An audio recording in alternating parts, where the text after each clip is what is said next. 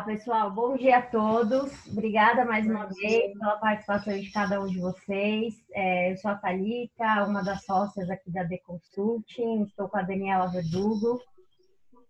Bom dia, pessoal. Bom dia. Eu, a, a nossa ideia aqui da, da D é falarmos um pouco sobre as mudanças e legados né, que a crise vai nos trazer. A gente já sabe, é, a gente não consegue hoje prever financeiramente, né, porque para falar algo financeiramente concreto, a gente precisa de dados concretos, o que ninguém tem ainda para conseguir prever um retorno da, da economia, mas a gente já tem alguns indícios é, de mudanças e adaptações que o mercado vai fazer no, no pós-Covid, né, na pós-pandemia. Mas antes da gente começar, eu gostaria que vocês se apresentassem brevemente. Tiago, se você puder começar, por gentileza. É, bom dia, eu sou Tiago Alonso de Oliveira, é, diretor-presidente da JHSF Participações, pai da Maria e do Luiz, casado com a Fernanda. Bacana, bacana. Elcio, por favor. Bom, bom dia, pessoal. É, eu sou Elcio Beninato, eu sou o presidente da Ingênico para a América Latina. É, seguindo a linha do Tiago aí, eu sou o pai da Vanessa e do Bruno. É, não estou casado no momento, mas estou muito feliz e muito obrigado pelo convite de estar aqui com vocês hoje. Muitas crianças, na, muito, muitos pais na live. Então, se tivermos crianças aí invadindo a live, é tudo normal. É, mas, mas, os meus não são crianças, não. Os meus já estão grandes, já estão bem grandinhos. Alessandra, por favor. Oi, bom dia. Obrigada, Thalita e Dani, aí pelo convite. Eu sou Alessandra Mato Sequef, eu sou responsável pelo negócio da Monster Energy Drink aqui no Brasil.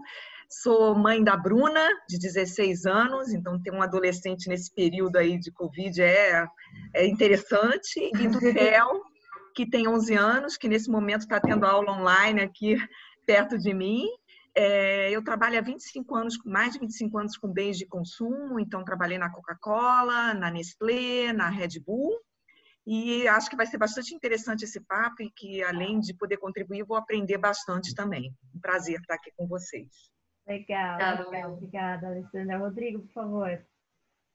Bem, meu nome é Rodrigo Pisinato, eu sou presidente da Extra Farma, que faz parte do Grupo Ultra, é, que eu já estou também já, há mais de 20 anos lá, desde o estágio. É, sou pai da Helena, do João e do Pedro. Vocês ouviram uma musiquinha de fundo que meu filho vai ter aula de violão virtual daqui a é, 25 minutos, então se tiver um som de fundo, vocês já vão identificar daqui a pouco. Legal, pessoal, muito bacana. Obrigada mais uma vez. É, acho que tem uma, uma história muito rica aqui, né, nesse nosso painel, que a gente tem profissionais de setores bem distintos. Né? E é de propósito, a gente entende que isso traz uma troca ainda mais rica. É, além disso, amplia bastante a nossa rede de conexões né? Então, no final do dia, a gente cria aqui mais uma conexão entre vocês. Seguindo um pouco da linha que a gente já falou, é, mudanças e legados pós-Covid. Uh, a gente já vê o mercado fazendo algumas adaptações, a gente tem exemplos muito clássicos. Ontem a gente falava com, com um doutor, ele dizia, por exemplo, sobre a telemedicina que sempre foi um tabu no Brasil e é algo que, que ninguém nunca viu como, ninguém nunca é, é, entendeu que era uma possibilidade, não via com bons olhos e hoje a gente já está praticando a telemedicina, né?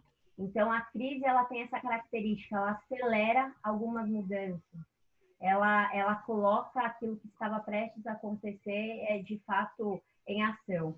Dito isso, eu gostaria de ouvir é, de cada um de vocês especificamente sobre o setor de vocês que mudanças vocês, é, vocês vêm é, acompanhando dentro do setor e dessas mudanças e adaptações, o que deve perpetuar, o que deve continuar?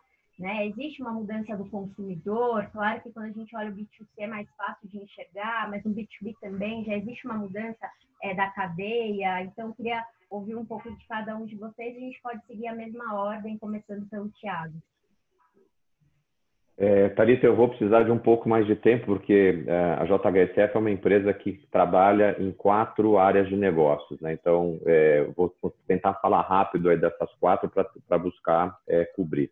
Então, é, é, começando pela parte de incorporação imobiliária, o que a gente está percebendo nesse período é que as pessoas que têm segunda residência, elas fizeram um movimento de se mudar para a segunda residência, onde normalmente eles têm mais espaço e até mais conforto do que normalmente tem nas suas uh, primeiras residências. Então, já acho que aqui tem uma, tem uma tendência das pessoas investirem um pouco mais em qualidade de vida através de, de habitações uh, maiores, mais confortáveis, com espaço principalmente aqui uh, para quem tem filhos ou muito pequenos ou até mesmo em idade, em idade adolescente e, ao mesmo tempo, essa segunda residência precisa uh, entregar um nível de infraestrutura uh, bastante compatível com aquilo de primeira residência.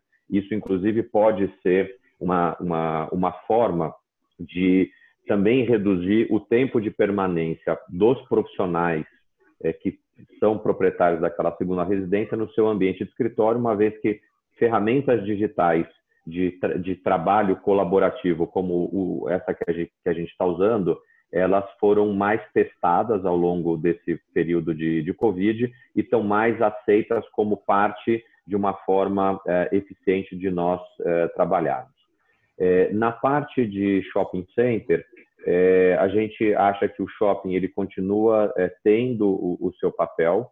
É, a gente entende que existe nesse momento uma questão de preocupação das pessoas com relação a, a, um, a um, ambiente estar tá mais higienizado, é, porém, é, e, e, aí que é uma questão muito mais minha pessoal, eu tenho a crença que a partir do momento que a gente tenha é, o kit de sobrevivência, como eu estou chamando, que é máscara, álcool gel, higienização do ambiente, depois seguido é, por, uma, é, por uma droga que combata o vírus, e num terceiro momento pela vacina, eu acho que a gente tira da frente os temores que as pessoas é, podem vir a ter é, decorrentes dessas aglomerações sociais e a gente volta a ter uma vida é, mais perto daquela normalidade anterior que nós tínhamos. É, como a JHSF também ela tem uma parte de é, restaurantes e de hotéis, essa lógica eu acho que ela também se aplica é, bem a parte de, de restaurante e de hotéis, lembrando que o nosso tipo de hotel ele é um hotel muito de experiência, né? então é, eu acho que as pessoas também vão ter uma preocupação um pouco maior em, em, em seguir tendo é, experiências diferenciadas. Então acho que ali a gente está vendo uma uma situação é, de volta à normalidade num período que acho que nesse momento ninguém consegue precisar, mas que acho que ele passa por essas três etapas que eu já que eu já descrevi. E tem a quarta unidade de negócio da, da empresa, que é um, é um aeroporto executivo, que fica a meia hora aqui de São Paulo, é, que o que a gente viu foram ah, as pessoas que têm os seus aviões é, mudando a, a, base dos aviões para esse aeroporto. É um aeroporto que tem um fluxo muito pequeno de pessoas, que atende não só a questão do menor contato social, que é uma das, é, uma das demandas que a gente tem nesse momento, é, como também ele é um ambiente bastante discreto. Então, é, para aquele público que quer também descrição, é, essa é uma solução. Então, a gente está vendo mudanças marginais de comportamento de maneira mais definitiva, mas pontualmente mudanças aí bastante impactadas, principalmente pela, pelas questões de confinamento. Muito bacana. Tiago, ainda falando sobre restaurantes, especificamente shoppings, é, você acredita que a gente teve uma, a gente com esse período consegue fazer uma reeducação, é, não sei se é essa palavra, tá, mas do consumidor, então trazer o meu consumidor, o meu cliente que estava mais no presencial, fisicamente no shopping e no restaurante, para um canal mais online ou não? Ou a gente deve voltar à normalidade? até sentindo saudade. É, eu eu né, acredito, tá, é, é, é, dentro do que você acabou de colocar, eu acredito que todo mundo nesse período de quarentena está se permitindo é, experimentar novas experiências digitais. E o restaurante, ou os restaurantes que antigamente não tinham essa alternativa, até por uma questão de seguir operando, é, adotaram essa, essa, essa solução do delivery. É, por outro lado, se a gente pegar uma cidade como a cidade de São Paulo, aonde o roteiro gastronômico ele faz parte da cultura da cidade, ele faz parte é, da maneira com que o paulistano se socializa, é, tão logo a gente não tenha é, essas questões de distanciamento social imperando, eu acredito que as pessoas vão voltar a frequentar é, com, com uma boa normalidade é, os restaurantes, portanto, restabelecendo um comportamento, é, chama aqui antropológico, de, de milhares de anos. Bacana, bacana. Eu quero, eu quero aproveitar que a gente está falando aqui de restaurantes e, e, e, e shoppings, né, e fazer já uma ligação com o Rodrigo, né, Rodrigo, é, que é muito forte é, do varejo. É, conta para a gente, Rodrigo, que mudanças você já enxerga o mercado fazendo, o que, deve perpetuar? Bem, farmácia está com uma participação muito ativa, um dos poucos varejos que permanece aberto, né, fora aí das, dos shoppings. Então a gente tá tem dois grandes momentos, é o durante e pós pandemia, né? Durante a pandemia, a gente teve uma mudança muito brusca do perfil de demanda. Né? A gente tem é, categorias inteiras que tiveram uma queda muito forte de demanda, como o dermocosmético, por exemplo, que tem muita ligação com a visita ao médico, à médica para a prescrição do produto. E tem produtos, obviamente, que a demanda aumentou é, brutalmente, como os produtos para prevenção e até para alguns de tratamento relacionados a gripes e, e resfriados, etc. É, o que a gente vê aqui de, de tendência, parte o que o Tiago já comentou, que acho que a flexibilidade de atender o cliente da forma que ele quer ser atendido, acho que isso é uma coisa que já acontece e, e acelerou muito durante a crise. E aqui não é só o digital, né? Aqui tem a coisa que é atender da forma que o cliente quer ser atendido. Porque a gente tem, por exemplo, um público muito importante na farmácia que é o público mais idoso. E esse público não necessariamente quer conhecer o digital, só que ele quer que você entregue o produto na casa dele hoje. Então, como você chega nesse cliente, atende esse cliente por um canal que é um pouquinho até um canal né, tradicional, antigo, que é o canal do delivery por telefone. Ou o cliente mais novo, independente da idade, só que entrando no WhatsApp, fazendo pedido por WhatsApp, fazendo pedido por canais digitais. É, então, você tem uma adaptação do negócio para atender o cliente da forma que ele quer. Inclusive, a gente hoje tem é, 10% das farmácias com drive-thru, que não existia praticamente. A gente criou o drive-thru porque tem gente que quer passar na farmácia para pegar o produto naquela hora e não quer esperar a entrega. Só que ele também não quer ter o contato, não quer ter, a, a, não quer entrar, inclusive, na loja, se possível. É, então, acho que essa é uma, uma parte que, que a gente está vendo uma adaptação muito importante. Acho que o que o Thiago comentou de shopping, a gente já pratica hoje, todos os EPIs, os equipamentos de proteção individual, máscara, luva, álcool gel, e o cliente reconhece quem faz isso, ele reconhece quem está mais preocupado com ele em ter um ambiente higienizado. Isso, isso hoje conta como experiência de compra. Né? A higienização do ponto né, físico conta hoje como experiência de compra. Então, acho que essa é uma questão relevante agora.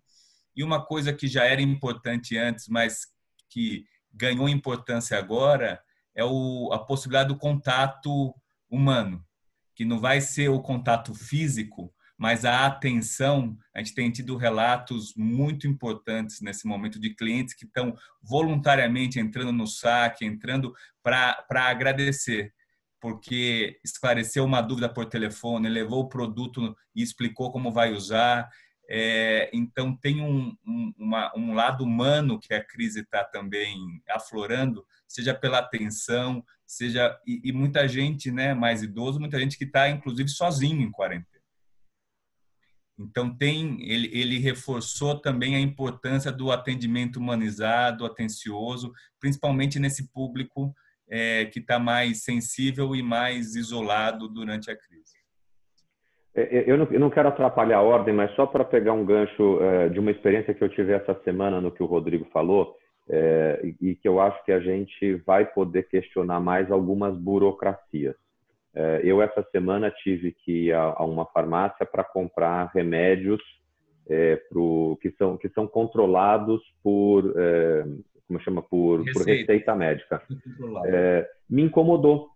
Me incomodou porque eu fiquei meia hora é, num ambiente é, que, na, que naquele momento eu ainda não me sinto seguro com relação a ele, porque, porque tinha um fluxo grande de pessoas entrando e saindo.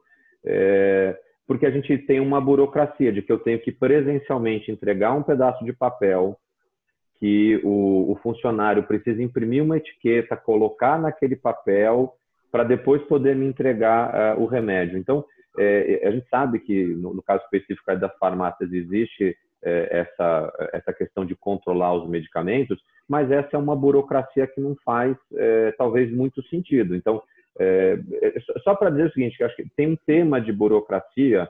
É, eu tenho certeza que o, que o Elcio, que a Alessandra, o próprio Rodrigo, esses dias assinaram documentos, contrato tudo é, é, é por scanner e mandou para, seja lá quem fosse a contraparte, e ninguém pediu autenticação de frente e verso, aquele monte de parafernália que normalmente a gente tem, eu acho que a gente vai se permitir, como, é, como sociedade, questionar certos é, é, procedimentos da burocracia. Eu não quero estender demais para não atrapalhar aqui a sequência com o Alessandro e com, e com o Elcio, mas só para lembrar que também tem esse ponto aí. Correto. Imagina, eu, eu, também até queria fazer um, um, um, link aqui, conectar um pouco do que o Thiago falou no início e o que o Rodrigo trouxe agora sobre a experiência, né? É, esse público terceira idade, é, uhum. que gosta né, dessa atenção, de ir à farmácia e conversar, é, eu imagino que em algum momento é, é vocês devam aí criar um canal específico, mesmo que é, offline, é, mesmo que online, perdão, ou por telefone, que vocês não tinham antes, né? Uma prática de atendimento para dar esse acolhimento, porque é, ele deixando de ir à farmácia, é, ele perde uma parte importante da rotina social dele, não é isso, Rodrigo? É isso. É... Então a gente está é, vivendo esse momento que são talvez dos extremos, né? Sim. É, acho que você tem razão. É, tem uma carência talvez da, da, da, e isso pega em todas as idades, inclusive, né? uhum. a, a, carência da experiência do, do varejo físico.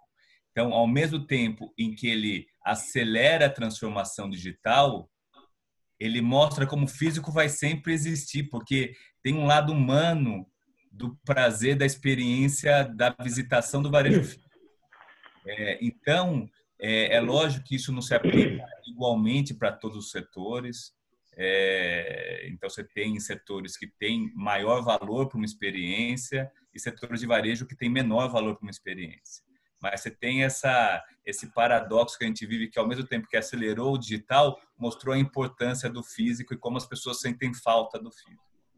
Acho que é legal que o Rodrigo está. Desculpe, Rodrigo, só para construir em cima aqui do que você está colocando. É, a gente vem defendendo essa tese já há alguns, há alguns anos, né, de que a estratégia correta, óbvio que para um negócio de varejo como o que você tem e a gente também a gente toca, é, não vai ser tudo binário.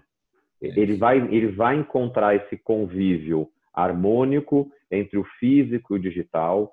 Você colocou uma outra coisa que eu não posso concordar mais com ela, que é o fato de que é, o nosso papel de quem atende público é atender da forma que é conveniente para eles. Então, é, houve em algum momento a discussão, ah, os shopping centers vão ter, é, vão ter que se digitalizar. Ok, não, mas tem que fazer só click and collect para você forçar o cliente a vir na sua loja. A gente foi a primeira empresa a fazer o contrário. Eu falo assim, eu, eu, eu, eu vendo conveniência. Então, assim, você quer receber na sua casa? Eu entrego na sua casa. Você quer vir buscar no shopping? Eu, eu venho, eu, eu, eu te entrego aqui no shopping. Então, eu acho que essa, é, essa harmonização do modelo dos negócios com relação ao cliente, ele está ficando cada vez mais evidente, né? Como empresa, como cultura, a gente trabalha num ambiente é, onde a empresa se adapta ao cliente o produto se adapta ao cliente e não fazer um produto que é padronizado e ver quem e quem é que vai é, é virar o seu cliente. Então, acho que essa, uh, esse lado de humanizar a relação produto-cliente-empresa, esse cubo aqui, uh, ele está ficando bem mais evidente dentro desse processo. É correto. A gente costuma falar que não é a gente que escolhe como o cliente vai comprar, é ele que decide. Então, é a gente tem que né, criar os, os canais para ele, ele escolher. Agora, só o último ponto de tecnologia que você perguntou para concluir.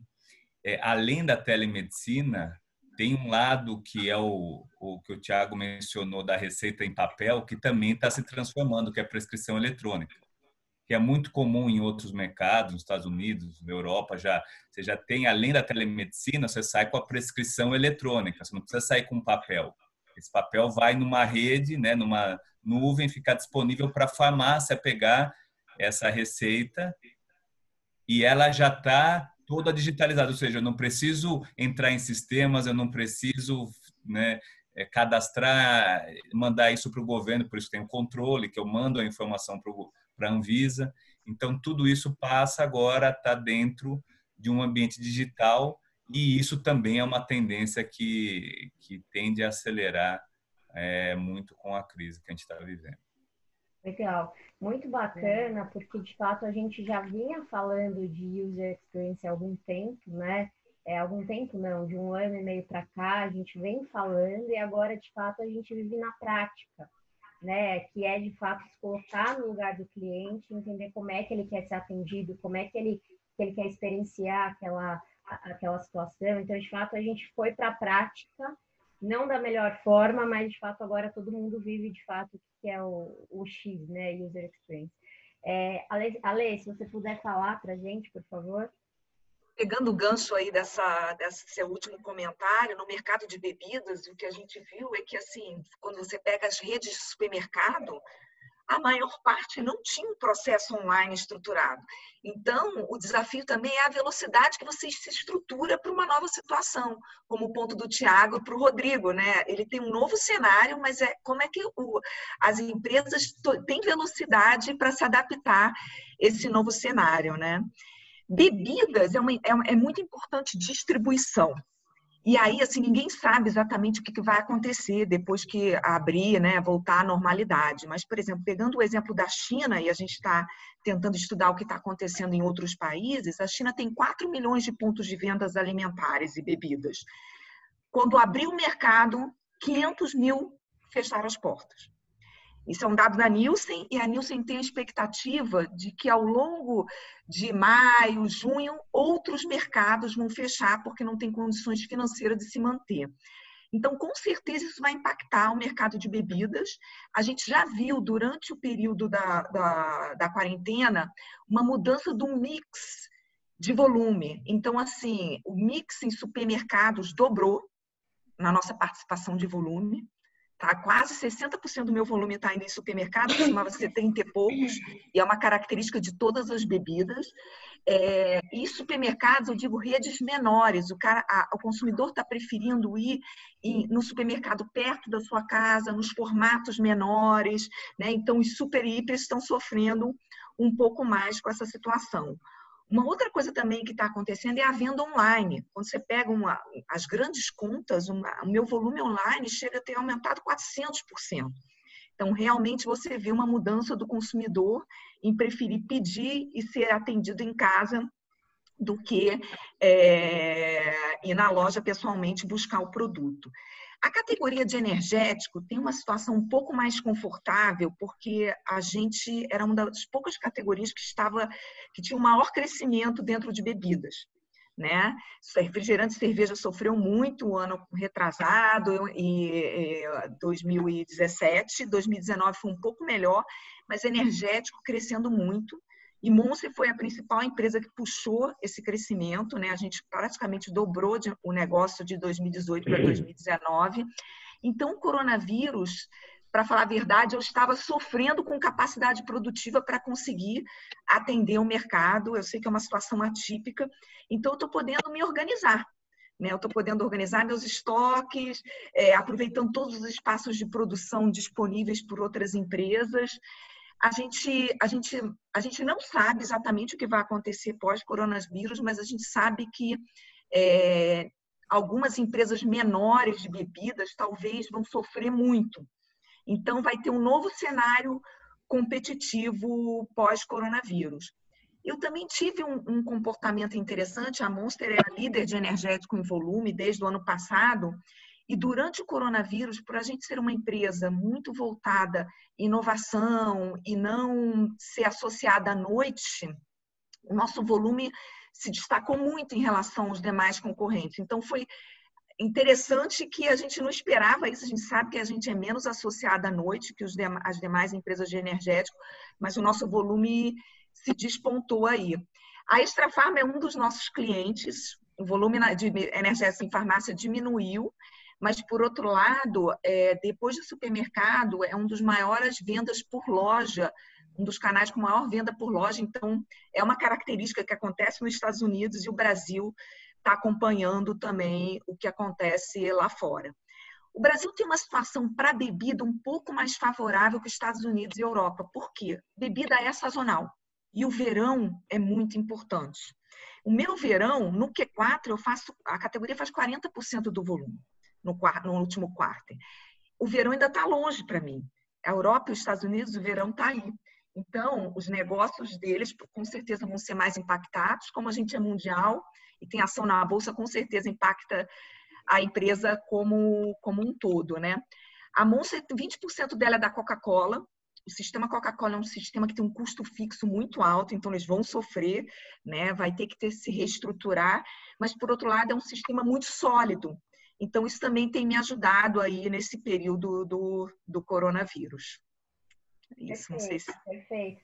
É legal, Ale, que você tinha trazido para mim também, que, que você tem alguns projetos de, de inovação, né, que vocês já estavam falando, e que são projetos que vocês vão continuar, inclusive, né? É, você comentou que não vão engavetar os projetos de inovação, porque vocês entendem que é importante continuar nessa jornada. Com certeza, é, foi um desafio, porque o sistema Coca-Cola tendeu a falar: não, vamos atrasar as inovações, vamos deixar para 2021. Mas o principal motor da categoria de energético é inovação. O principal pilar da Monster, eu, eu sou um energético, mas eu quero ser um energético em diversas categorias. Então, eu tenho suco com ingrediente energético, eu acabei de lançar um chá sem açúcar, sem gás, com ingrediente energético. Lá nos Estados Unidos eu tenho café, leite, água, isotônico, não é a realidade ainda do Brasil, são mais de 200 SKUs. Então, assim, e eu quero continuar é, inovando. A Nielsen disse para a gente que é, em 2018, 30% dos consumidores que compraram Monster nunca tinham provado energético na vida. E o que ajuda a gente a recrutar novos consumidores é exatamente a inovação. Se você não gosta daquele gosto cítrico da categoria, você não entra para a categoria. E a Monster foi muito inteligente e falar: não preciso ter esse gosto cítrico, eu não preciso nem ter gás, eu não preciso ter açúcar, né? Eu tenho quatro SKUs sem açúcar, então a gente vai continuar inovando. É, a gente tem uma flavor house que são ingredientes internacionais, então assim com dólar fica desafiante, mas a gente está no nosso pipeline e a gente não muda os nossos planos para o próximo semestre, não. Legal, obrigada. Elcio, por favor. Vamos lá, pessoal. Bom dia. É, de novo, peço desculpas aí pelo barulho de fundo. Tem uma obra aqui do lado, então às vezes pode ouvir uma bateção aí. Se atrapalhar muito, me avisem. Eu, eu paro um pouco de falar. É, bom, é, deixa, eu, deixa eu falar um pouquinho rapidamente da Engênico, quem é, só para contextualizar e vocês saberem do que, que a gente está falando. A Engênico é uma empresa que fabrica aquelas máquinas, aqueles terminais é, para cartão de crédito. Né? Então, somos líderes mundiais no, no mundo inteiro, no, no, todos os mercados. É, e a gente atende basicamente grandes bancos adquirentes. É, esses são os nossos clientes. Então, o nosso negócio é um negócio B2B. é, na verdade é um B2B2C, né? porque eles atendem o, o, varejo, né? com certeza a Extra Farma aí tem terminais nossos de alguma forma instalados lá. É, então a gente, a gente acaba atendendo o, o comércio, na verdade é um B2B, to B2C, na verdade, no final das contas. Né? É, então a gente está bem, razoavelmente longe do consumidor. Mas o que a gente está, está experimentando nesse mercado agora é algumas mudanças de comportamento. Né? É, quando começou esse esse é, esse negócio do coronavírus, né? A gente primeiro foi impactado lá na China, porque a nossa, uma das fábricas que nós temos é lá na China. Então, em janeiro, a gente já viu o impacto. Os, os componentes eletrônicos, né, o setor de eletrônicos, é, é, 80% vem da China. Então, isso impactou toda, toda a nossa produção. Então, a gente tem fábrica no mundo inteiro. Hoje, a gente tem três fábricas: uma na China, uma no Vietnã e outra no Brasil. A fábrica do Brasil atende basicamente o mercado brasileiro, a do Vietnã atende o resto do mundo e a China atende a China. Então, isso a gente começou a ter que se planejar muito antes uh, com relação a componentes para poder continuar a nossa fabricação com o evento da, da, da parada uh, lá da China. Né? E a gente conseguiu fazer isso razoavelmente bem, melhor até do que os nossos concorrentes, então isso nos colocou numa posição de vantagem competitiva com relação aos nossos clientes. A partir do momento que a, que a pandemia começou a avançar para o resto do mundo, isso começou a afetar os outros países, começou a afetar, obviamente, o Brasil, a Europa. Então, e a gente começou a sofrer problemas, inclusive, com a nossa fábrica, que fica em Minas Gerais, em Betim, ah, porque o sindicato não queria que a gente, ah, eles queriam que a gente parasse a produção, apesar de a gente ter implementado todas as medidas de, de proteção e segurança, higiene, o médico do trabalho no, dentro do, da, da fábrica, coisas do gênero. É, mas o sindicato, obviamente, estava interessado em outra coisa, infelizmente. Né? Ao invés de estar preocupado em manter os empregos, que isso é uma preocupação muito grande que nós temos, né? manter os empregos das pessoas é, é, e garantir que a sociedade continue, a economia continue girando, né? É, é, o sindicato infelizmente não tinha essa mesma essa mesma percepção. O que a gente está vendo no mercado é, é, obviamente os comércios todos é, é, fechados, né, com exceção de, de farmácias, supermercados e algumas outras atividades essenciais. os nossos produtos eles são considerados essenciais porque venda, delivery, não sei o que lá, depende da, da, da maquininha para você pagar com cartão de crédito, às vezes até é, sem contato, para evitar uh, contato, contágio, coisas do gênero. Então, a gente está tá caminhando para esse lado. Né? É, é, mas, é, por outro lado, a gente vê né, um pouco da tua pergunta inicial aí é o que, que vem depois. Né? É, uma das coisas que a gente está vendo é o seguinte: no, no, no, Brasil tem uma característica muito forte, o crescimento desse mercado de, de maquininhas aconteceu nos últimos dois anos. Em função de muita gente que ficou desempregada nos últimos dois anos, partiu para a economia informal, criou um pequeno negócio é, e precisou de ter meios de pagamento para poder aceitar o, o, pagamento dos seus clientes. Né? Então, isso fez com que crescesse muito essa economia é, do, do, do, pequeno negócio, o que a gente chama de um long tail. Né? Se você olhar a curva, é o long tail do, do, do pessoal do, do, pequeno varejo que tem comprado muito. Isso fez com que o volume de eh, máquinas no mercado crescesse significativamente. Nos últimos dois anos, três anos, eh, cresceu mais de 50%. Uh, nós, no ano passado, crescemos 65% das nossas operações no, no, Brasil. E o que, que a gente está vendo? Que esses pequenos negócios, infelizmente, indo aí na linha do que a Alessandra falou lá do, do da China, infelizmente esses pequenos negócios vão quebrar. Né? É, é, é duro falar isso. Eu estou trabalhando de casa, eu trabalho aqui da varanda, porque dentro de casa o barulho da obra é infernal, então eu trabalho da varanda, e eu consigo ver aqui da minha varanda a rua. E eu vejo o movimento da rua aqui, infelizmente, parado, os comércios todos fechados. É, é triste ver isso. Né? É, você vê pessoa andando, pessoas que andam na rua meio sem saber o que fazer, pessoas que estão perguntando quando é que vai abrir, será que dia 10 de maio abre? As, as pessoas estão muito desinformadas, infelizmente. Mas você vê as pessoas perdidas, né? E por acaso aqui perto de casa tem uma agência da Caixa Econômica Federal, tem uma agência do Itaú, tem uma agência de, de outro banco aqui, e, e você vê fila na porta desses bancos para o pessoal ir lá buscar os 600 reais. Né? É, é, triste ver essa situação, né? é triste ver isso. Mas, se a gente falar das grandes empresas, das grandes corporações, eu acho que a gente está se reinventando. Né? A gente está aprendendo a trabalhar de novo, de uma nova forma. Né? Eu, por exemplo, eu sempre fui muito contra home office, sempre fui muito contra, inclusive numa empresa anterior que eu trabalhei, eu aboli o home office porque as pessoas se escondiam em casa e a produtividade, de certa forma, era menor, porque as pessoas não se conheciam, não tinham intimidade e acabavam não conseguindo trabalhar de forma colaborativa muito, muito bem. É, mas essa experiência mudou completamente a minha opinião. Eu, particularmente, eu vou passar a fazer home office dois dias por semana, mesmo depois que abriu, mesmo depois que abriu os escritórios, abriu o mercado, né? Então, isso está mudando a forma de pensar. Ontem mesmo eu recebi um relatório de horas extras do meu time de março e abril. Impressionante o volume de horas extras que o pessoal está fazendo. A gente está trabalhando muito mais. E a gente conseguiu uh, uh, entregar resultados muito, muito positivos em Q1, a partir, uh, apesar da, da, da situação. Os nossos clientes estão com receio de não ter equipamentos e estão pedindo mais equipamentos de forma antecipada.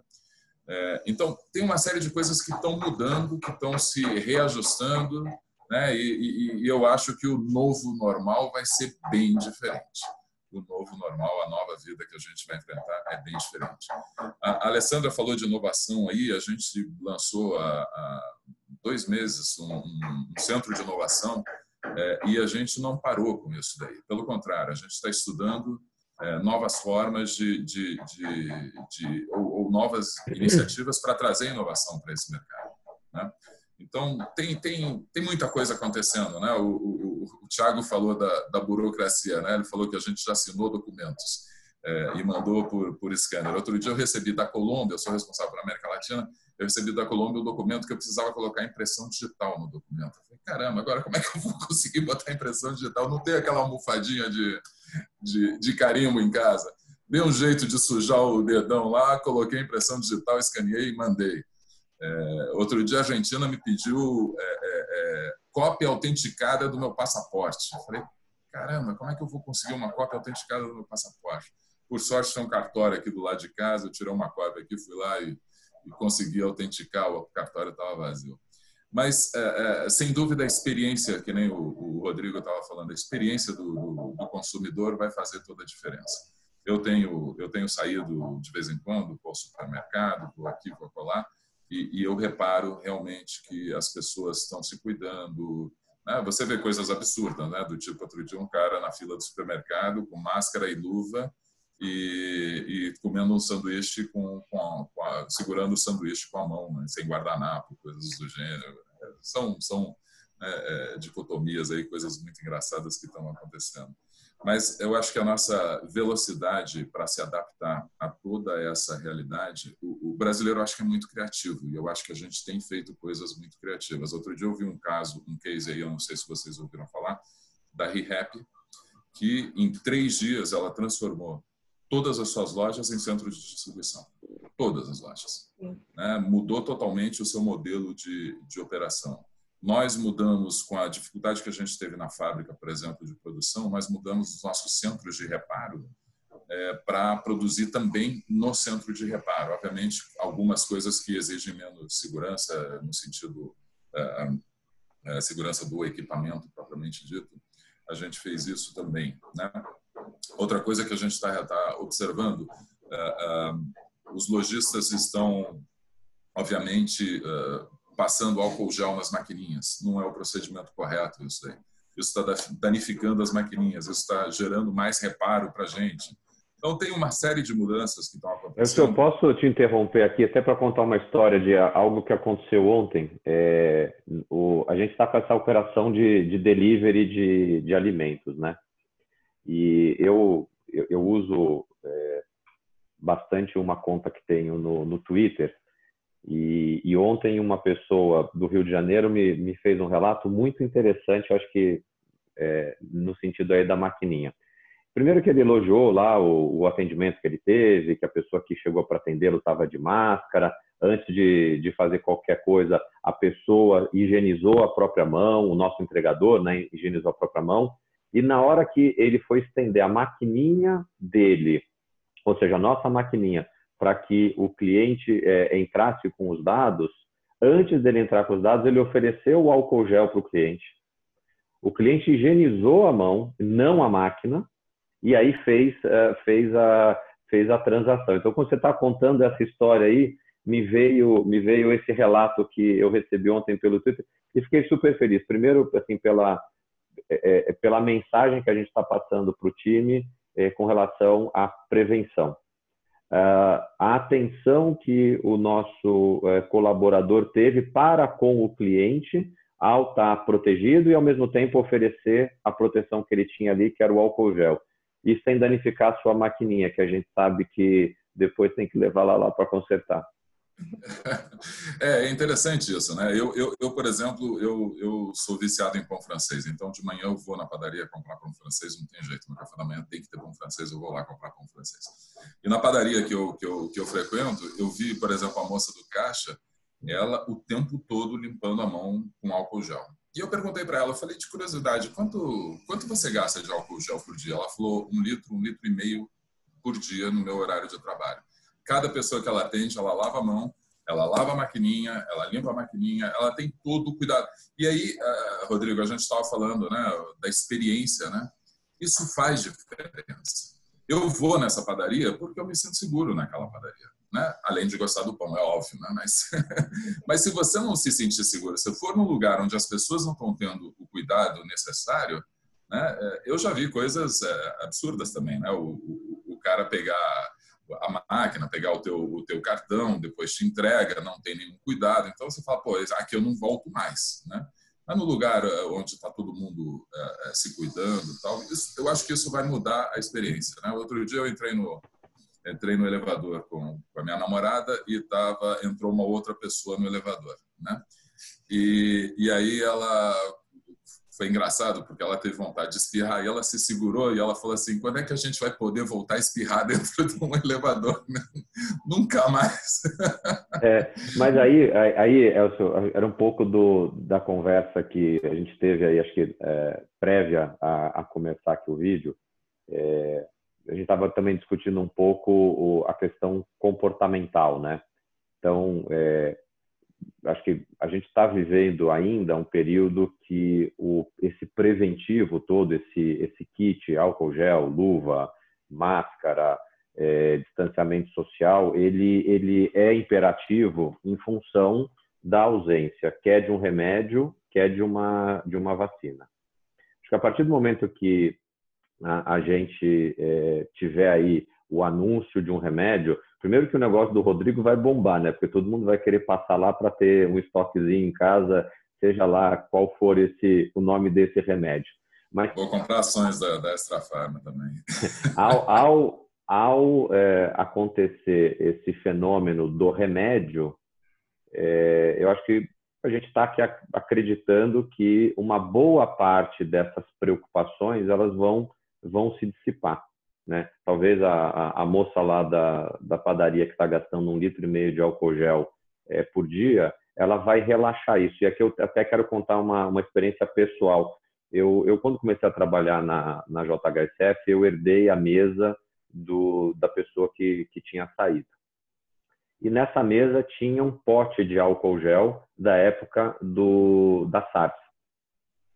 Esse pote de álcool gel ficou praticamente intocado até dois meses atrás. Porque, assim, apesar de ter na minha mesa lá um pote de álcool gel, não, eu, eu não me senti é, desconfortável até começar a ter o assunto da, da Covid, a ponto de ter que ficar ali constantemente fazendo uh, higienização. Não, não quero generalizar o comportamento de todo mundo pelo comportamento que eu tive, mas eu acho que é, é, a gente como como bicho, né, como ser humano, é, o nosso nível de estresse, ele nesse momento está num, tá num ponto muito alto. O estresse, eu digo, o ponto de atenção, aquela preocupação com, é, vamos dizer, estar é, é tá atento a um agressor que a qualquer momento ele pode te atacar. No momento em que a gente tiver um, relaxa, um relaxamento desse nível de estresse é, por conta do, do remédio, é, eu acho que a gente já vai abandonar um monte dessa, dessas situações. E a gente vai voltar a ser King Kong de novo, no sentido de bater no peito pode vir, é, a partir do momento que tiver é, a vacina. Né? Então, acho que essa. É, é, a gente está falando aqui um pouco também de, de, não só de como impacta os nossos negócios, mas tentando olhar é, a questão de comportamento futuro. Eu, honestamente, acho que se a gente tiver aí nos próximos é, três a seis meses a definição de um remédio e no próximo um ano a definição de uma vacina, é, daqui a um ano a Alessandra vai estar lá com o pipeline dela todinho executado dos lançamentos que ela vai fazer. É, é, o, o, a, a, produção na, na fáb, na, nas fábricas da, de máquina vão ter, vão ter voltado, vamos dizer, para um, um, um processo é, normal até de, é, é como chama, desses protocolos, né, todos que a gente está falando, é, o, as experiências que eram mais talvez costumeiras, né, que aconteciam no ambiente da farmácia, do restaurante, do shopping, do hotel. Eu acho que isso tudo a gente a gente vai voltar. Então, acho que eu, eu tô eu tô eu não estou querendo minimizar não é, o impacto dessa é, dessa doença é, na nossa geração. É, eu só não consigo é, achar que ele é tão profundo e definitivo quanto o momento que a gente está passando agora, que é um momento onde a gente não consegue ver onde está esse, esse inimigo, por ele ser invisível a, a, aos olhos. É, a gente sabe que não tem é, muita, é, como é que eu vou colocar, muito paliativo caso a gente venha a contrair. É, todos nós é, recebemos uma carga muito grande de, vou colocar aqui a palavra mais pesada, de pânico que, que as autoridades colocaram na população como forma até de conter eh, todos nós nesse ambiente que, como você descreveu, não é o ambiente que a gente gostaria de estar. Quer dizer, acho que a sua descrição de ser contra home office lá atrás deve ter doído no fígado você ter que eh, vir para home office. É, e eu acho que assim, com a gente também como líder é, dos negócios que, que cada um de nós representa, acho que a gente também tem que trabalhar esse lado da eu chamo aqui da autoestima das pessoas que trabalham conosco e devolver a eles é, de maneira segura e progressiva é, o estilo de vida que cada um deles e de nós tínhamos antes da, dessa questão toda da pandemia. Óbvio, com alguns aprendizados. Eu, eu também gostei dessa questão da, do home office no que diz respeito à produtividade. É, eu, eu, eu, trabalho muito perto da minha casa. Então, assim, o, o trânsito não é algo que me incomoda, é como para a grande maioria das pessoas que, que, que moram em São Paulo. Eu, assim, quando tem muito trânsito da minha casa até o escritório, são 15 minutos. Então, é, esse, é o pior de trânsito. Mas o fato de eu não gastar aqueles 15 minutos é, é, um, é um documento a mais que eu consigo ler naquele tempo. É, o fato da gente talvez estar um pouco mais isolado é, é aquela pessoa que não passa por você e te interrompe no meio de um raciocínio ou no meio de uma, de uma reunião. Eu acho que agora, como a gente está tá interagindo mais também por vídeo entre as pessoas, é, aquele telefone que toca, você deixa ele tocar para depois, então, retornar. Eu acho que isso está trazendo é, para a gente a percepção de que também nós podemos ser mais produtivos. E aí, quando a gente traz essa questão da produtividade é, para um país é, como é o Brasil, esse é um ponto fundamental para a gente trabalhar com, com, com, a, com, os nossos times. Né? É, é eu acho que como país, como, como força de trabalho, é, eu, aqui eu vou ser, vou ser generalista no que eu vou falar, a gente é um país de baixa produtividade. É, num momento em que é, o mundo ele evoluiu muito em termos de ferramenta de, de, de produção e de produtividade. E a gente, é como, como indústria, você, você trabalha numa empresa multinacional, você vai entender o que eu estou falando, a nossa produção ela não é tão competitiva. É, é, de novo, não quero especificar na, na, no, no negócio do Elcio aqui, mas a gente tem uma questão de baixa competitividade. Então, tem alguns setores é, é, aqui do Brasil que eles até acabam existindo porque ou você tem uma proteção é, de regulamentação ou porque você tem barreiras como, por exemplo, logística. Eu não consigo imaginar num país continental como o Brasil é, ter viabilidade econômica num produto como, é, é sei lá, o, o, um energético aqui se você tiver que importar esse energético de um outro país, porque o valor agregado dele, ainda que seja alto, mas ele é relativamente baixo para você pagar custo de frete. Então, eu acho que a gente, a gente, chamar aqui de liderança empresarial, a gente tem que colocar na pauta é, já das escolas primárias um processo diferente de formação das crianças, dos jovens, da faculdade e das pessoas que estão é, que trabalham é, conosco. Então, é, data analytics, esse, esse tipo de coisa, é, eu, eu, às vezes eu, eu falo, gente, tem gente que tem dificuldade de cognição. Como é que você vai pegar essa pessoa que já é um adulto e vai cobrir toda uma um gap de formação é, é, intelectual que essa pessoa tem? a gente falou aqui, acho que um pouco todos nós, né, dos filhos, tudo. É, os filhos de vocês têm educação financeira? Os meus, na escola, não. Quem está quem tá dando educação financeira para os filhos é, sou eu. Agora, é, se a gente quer um país que tenha um mercado de capitais importante para financiar é, as empresas, etc. e tal, a gente precisa formar indivíduos que tenham capacidade de tomar decisão sobre os seus investimentos. Né? A gente tem que formar.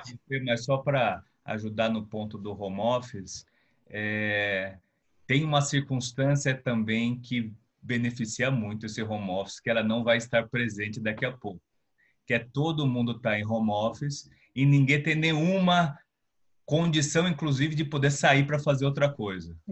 Então, tem uma circunstância que a gente está passando que ajuda muito a fazer o home office ser mais produtivo do que o escritório. É, muito dessas condições não vão existir daqui a pouco. Então, eu acho que o home office vem como tendência, mas como um desafio, porque a condição que a gente está tendo nesse momento de trabalhar em home office, ela não é uma condição que vai se manter no longo prazo. É, então, concordo com você, Rodrigo. Eu tenho experiência de home office eu, durante é, quase três anos que eu trabalhei na Monster, eu morava no Rio de Janeiro e vinha para São Paulo terça, quarta e quinta, e segunda e sexta, normalmente eu fazia home office. No início foi muito difícil, mas eu aprendi a me educar. Uhum. Agora, quando você trabalha com vendas, né, e o meu negócio tem isso, e você também como farmácia, você olhar o cliente. Eu trabalho com o sistema Coca-Cola, eu tenho que influenciar eles para priorizar o Monster em relação às outras bebidas, a Coca-Cola, que é a vaca leiteira deles, o contato pessoal, quase que o amor, o olho no olho, faz a diferença no resultado dos negócios. Eu tenho tentado marcar é, vídeos, conferências e falar com eles, mas não é a mesma coisa do corpo a corpo. Tem uma coisa que eu também tenho esperança, que vem antes da vacina e do remédio, que é o seguinte: ninguém sabe se você já foi contaminado, você pode pegar de novo. E né, disseram que 300 mil brasileiros já têm isso e não sabem. Eu sou uma pessoa que eu acho que eu já tive. Eu cheguei da Europa final de janeiro, tive a pior gripe da minha vida, com todos os sintomas, meu marido, a empregada, meus filhos. Provavelmente eu já tive. Né? Então, assim, e se você não pega de novo, você teoricamente está imunizado. Falando também uma coisa que o Elcio comentou, que os negócios fecham, eu mesmo falei, na última crise que a gente teve no Brasil, todo mundo que ficou desempregado é, montou algum negócio, principalmente distribuição de bebida, aquele depósitozinho de bebida que é mais fácil, menos complexo. Então, eu acho assim que vai ter um momento que vai ter uma redução de pontos de venda e depois vão ter outros tipos de ponto de venda, vai ter um outro mix de, de ponto de venda. A verdade, assim, eu também, na minha rua, tem um café que eu frequento sempre, ela acabou de demitir 30 funcionários, mas ela não fechou o negócio dela com certeza, quando ela abrir, ela vai ter que recontratar essas pessoas. Provavelmente não vão poder ser as mesmas pessoas, porque você não pode recontratar as mesmas. Então, acho que também vai ter um movimento de dança das cadeiras. A padaria da esquina que demitiu 30, provavelmente o outro vai contratar e vai ter aquele muitos seguros de desemprego, mais os 600 reais do governo. A verdade é que o brasileiro ele é mais otimista. Né? Por exemplo, São João na, no Nordeste não foi cancelado, foi adiado. Nos Estados Unidos, qualquer evento com mais de mil pessoas, eu sou de uma empresa americana, eu teria uma convenção lá, está proibido. todas as convenções médicas, todos os workshops. O Brasil não está proibido, está adiado. Então, o brasileiro é mais otimista. É, e a gente vê, a gente anda na rua, por exemplo, ontem o presidente do maior fabricante do mundo, do Brasil, que é a FENSA, né, o maior fabricante de Coca-Cola do mundo, ele foi fazer uma rota no centro de São Paulo. Os pontos de venda estão abertos, eles estão com a porta fechada, você bate, você entra e o cara dá o jeitinho dele. A gente dá o nosso jeitinho. Na China não tem jeitinho. O cara é preso. Então, assim, realmente o Brasil, eu acho que a gente vai. É, a gente estava numa situação econômica desfavorável, a gente vai viver um dos piores né, é, declínios do PIB, mas eu acho que a gente se reinventa. Né? E a gente dá um jeitinho de, de, de, de se superar. É. Só para contribuir aí também na, na no que todo é. mundo já falou. E acho que a gente está vivendo duas coisas que vão permanecer por algum tempo também. Uma para sempre, eu acho, outra por algum tempo. É, o governo está participando muito mais da economia, seja por regulação, seja por fiscalização. A gente recebeu já é, 40 é, pedidos de informação de PROCON, Ministério Público, Ministério do Trabalho, Ministério da Economia, seja por preços, seja por práticas. É, então, você tem uma mudança de regulação. Hoje, se você, Tiago, ligasse na Extra Farma, a gente teria entregue o controlado para você, porque o governo permitiu isso por delivery hoje, que não era permitido antes da tá crise. Ganhou um cliente. É. E, o, o, e outra coisa que acho que já vinha acontecendo, a gente já estava vivendo isso, acho que todos aqui podem, né, sabem disso, mas que ganhou muita relevância, acho que isso vem para ficar é o escrutínio das empresas, seja pela sociedade ou pelos funcionários. Né? Acho que tem cada vez mais o que já tinha essa coisa do propósito, porque eu estou aqui. Eu vejo hoje, a gente está falando de home office, a Extra Farma tem 95% dos funcionários no campo, seja na farmácia, seja no centro de distribuição. Esse pessoal não está em home office, esse pessoal está lá indo trabalhar todo dia é, e fazer o seu papel social de levar saúde à população. É, e se esse não tivesse, se esse não fosse o nosso propósito, seria muito difícil nesse momento você é, unir a tropa para trabalhar nessa guerra. É. é, então, o fato de você ter um propósito claro, as pessoas entenderem o seu papel na sociedade, seu papel é muito maior do que eu estou ganhando um salário e em troca eu dou o meu trabalho. É, é muito maior do que essa relação e acho que essa crise também aflorou muito esse, esse aspecto em todas as empresas. Sim, eu quero até fazer um gancho é, justamente sobre propósito, tá? É, a gente tem, poxa, a conversa está muito rica, a gente teria aqui, eu tenho certeza que ficaríamos facilmente aqui duas, três horas, porque tem muito assunto bacana para trazer. É, mas chegando aqui ao final, eu gostaria muito que a gente falasse muito brevemente é, sobre, justamente sobre a mudança de perspectiva, de propósito de vida. É, sim, a gente poderia ficar muito tempo falando também como o senso comunitário mudou, né? As pessoas de fato têm um senso maior comunitário. É, de fato, ontem falávamos com um profissional que dizia: pela primeira vez eu realmente pergunto para o meu funcionário, tá tudo bem? Eu quero saber se está tudo bem mesmo, eu quero saber se a sua família está bem, né? Não é que ele está tudo bem de rotina. Então, é, tem mudado muito propósito é, é, para todo mundo. Eu gostaria que vocês, é, de uma forma bastante é, resumida, até para não tomar muito tempo de vocês, contasse para a gente aqui. Vai mudar, na opinião de vocês, o propósito de vida, de carreira? em uma frase aí, o que, que vai mudar para cada um de vocês? Por favor, Thiago. É, Thalita, eu realmente gostaria que mudasse é, principalmente no aspecto de cidadania.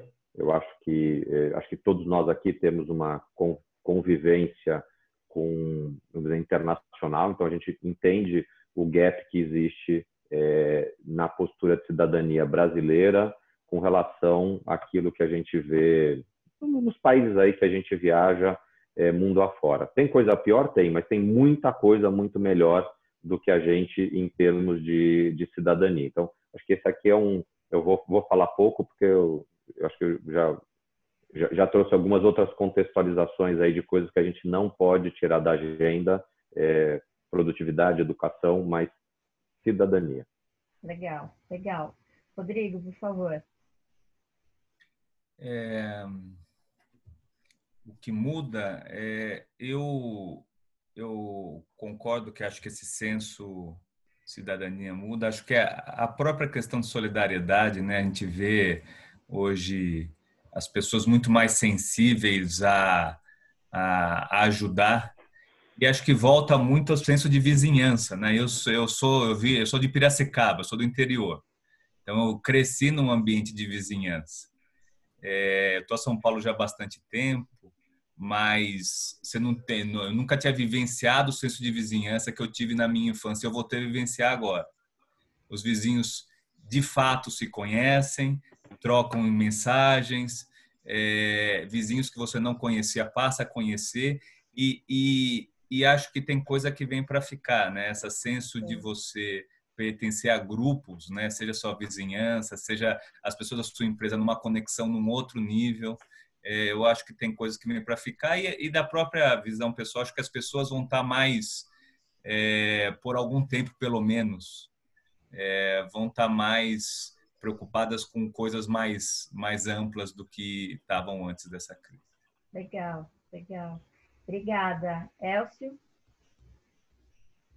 É, eu acho, concordo aí, obviamente, com o Tiago, essa questão da, da, cidadania, eu acho que a questão da colaboração é muito importante, mas eu acho que eu acho, eu, eu acho que as pessoas vão, estão repensando o que realmente importa na vida das pessoas. É, eu acho que a gente está com saudade das pessoas que a gente gosta, a gente gostaria de estar perto dessas pessoas, e a gente está vendo que o quão importante isso é. Né? O negócio é importante, né? você ganhar dinheiro é importante, você se preocupar com a economia, mas, sei lá, é, a minha mãe que está lá no Rio de Janeiro, que eu não posso vê-la, não posso falar com ela, só por videoconferência, estou preocupado com ela, que ela tem não sei quantos anos, oitenta e tantos anos de idade, e eu acho que várias pessoas estão repensando esse tipo eu acho que as pessoas vão, vão voltar a, a, a, a esses valores fundamentais que muitas vezes a gente esquece e a gente não dá tanto valor. Bacana, bacana. Ale? Então, Thalita, eu acho, na verdade, que já mudou. Né? Como o Rodrigo, eu também não sou aqui de São Paulo, moro um ano aqui, conheci meus vizinhos, eu não conheci os meus vizinhos, então a gente tem se ajudado é, eu vi pela primeira vez a escola do meu filho se juntar para fazer uma caixinha para ajudar o pipoqueiro. E assim, eu também continuei pagando aí todos os meus profissionais, é o cara da van, é a manicure, para que as pessoas não morram de fome. É, eu vi a minha empresa eles contrataram psicólogo para todos os funcionários do mundo, se você quiser conversar, se você quiser falar. E eles muito preocupados como estão as pessoas. O estrangeiro é mais distante, né? E eles, pela primeira vez, como está a sua equipe como está é, a família da sua equipe. Tá certo que eles estão vivenciando situações na Europa, que está perto de todo mundo uma morte, nos Estados Unidos, a gente está, sim, a gente não conhece tanta gente do nosso lado que faleceu, né? É uma realidade diferente, mas eu estou vendo essa preocupação é, com o próximo. Eu acho que a gente é um povo carinhoso, a gente se beija, se abraça. Eu acho que a gente vai ficar por um tempo mais distante, um beijinho, dois beijinhos, três beijinhos, talvez não aconteça em 2020, né? Mas acho que é uma, assim, acho que isso é a parte boa do coronavírus, é a gente ser mais humano e a gente parar para pensar o que, que é mais importante na vida, que não é só um negócio, mas sim como como aquela pessoa que você fala no todo dia está, como ela está se sentindo, o que, que qual é o impacto da quarentena é, nela, na família dela. Legal. Legal, Lê, obrigada. É, pessoal, eu, eu, quero muito reforçar o nosso agradecimento, assim, é, fazer esse bate-papo de tão alto nível e tão humano também. É, aqui na The Consulting a gente se, da, se desafiou né, a falar do pós-guerra, né, a falar de pós-coronavírus é, e, e, poder compartilhar a perspectiva de vocês.